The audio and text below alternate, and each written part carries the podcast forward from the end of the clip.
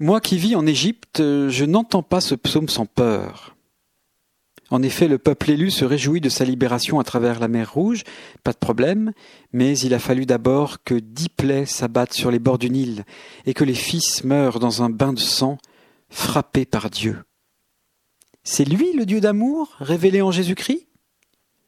Pourquoi faut-il tant de malheur sur un peuple pour permettre à un autre peuple d'exister? Comment Dieu peut-il manier ainsi la terreur lui qui dit dans le psaume 10 L'ami de la violence, je le hais. Avouons que ce genre de texte nous dégoûte de la Bible. Il faut pourtant essayer de comprendre ce texte, le comprendre d'abord comme un écrit vieux de 3000 ans.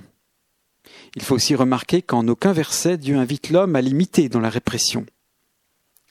Il y a aussi que si la Bible est la parole de Dieu, elle est également l'histoire du dialogue des hommes avec Dieu il y a une bonne tranche d'humanité dans ces textes.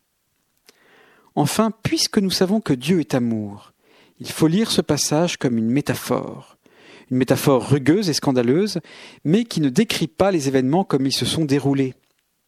C'est le psalmiste qui voit dans les plaies d'Égypte la main de Dieu. À nous d'avoir la sagesse du bon lecteur, capable d'interpréter le récit. Le psaume chante la libération inespérée et la providence divine.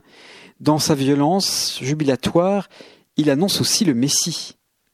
Dieu rassasie son peuple d'un pain venu du ciel. Il ouvre le rocher et l'eau jaillit. Or, nous dit saint Paul, ce rocher, c'était le Christ. Il donne sa vie pour que nos déserts refleurissent.